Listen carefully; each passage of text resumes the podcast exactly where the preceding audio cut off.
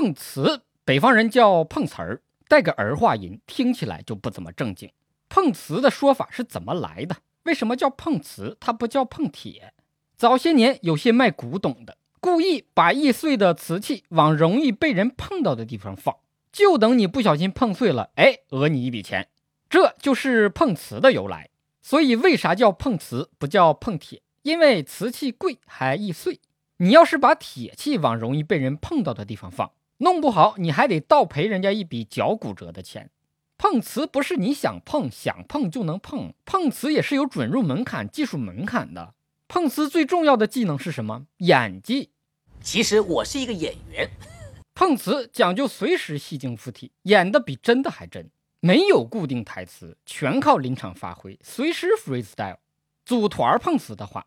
还需要同伙之间默契配合，演戏做局，做戏做全套，受害人才能进入全套。碰瓷的演技，郭敬明看了都得给张 S 卡，请允许我给出我这张 S 卡。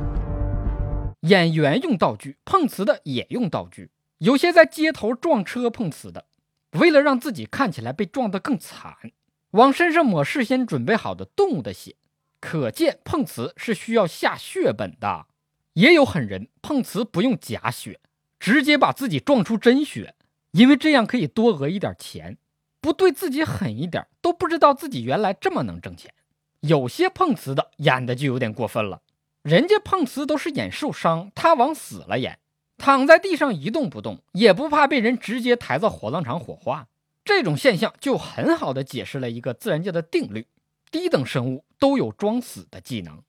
如果你让一个拥有多次骨折经验的碰瓷专家去评价一下现在流量小鲜肉们的演技，碰瓷的也只能无奈地说：“顺应时代的改变，看那些拙劣的表演。”碰瓷还需要具备另外一个技能，那就是扛揍。碰瓷碰多了，你保不齐哪天就遇上一个脾气不好还虎的，碰瓷不成反被揍。我让你一拳都可以打我啊！有些残疾人仗着自己是弱势群体，我弱我有理，身残志不残，坐着轮椅坚持碰瓷，我都怀疑你这轮椅就是上次碰瓷失败的结果。朋友，收手吧，我看你再这样碰瓷下去，轮椅就要碰成担架了。有手有脚的不干正事儿，马路上去碰瓷，碰上新手司机，你都容易没手没脚。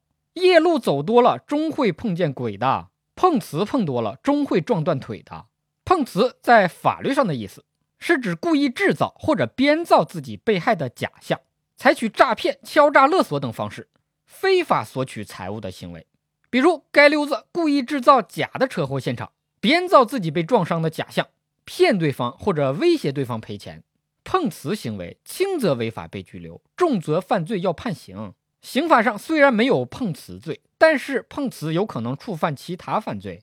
碰瓷按照手段的软硬程度，主要分为两种：软的靠诈骗，通过制造假象，采取欺骗、蒙蔽的手段诱使人上当，从而索取财物，可能会触犯诈骗罪；硬的靠敲诈，不但制造假象，还会采取暴力、威胁等手段勒索财物，可能会触犯敲诈勒索罪。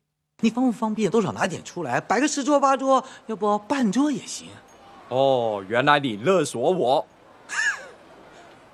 碰瓷不成，直接砸东西、抢夺、抢劫、打人等行为，还可能触犯故意毁坏财物罪、抢夺罪、抢劫罪、故意伤害罪等等。总之，只要你实施碰瓷的违法犯罪行为，刑法总有一款罪名适合你。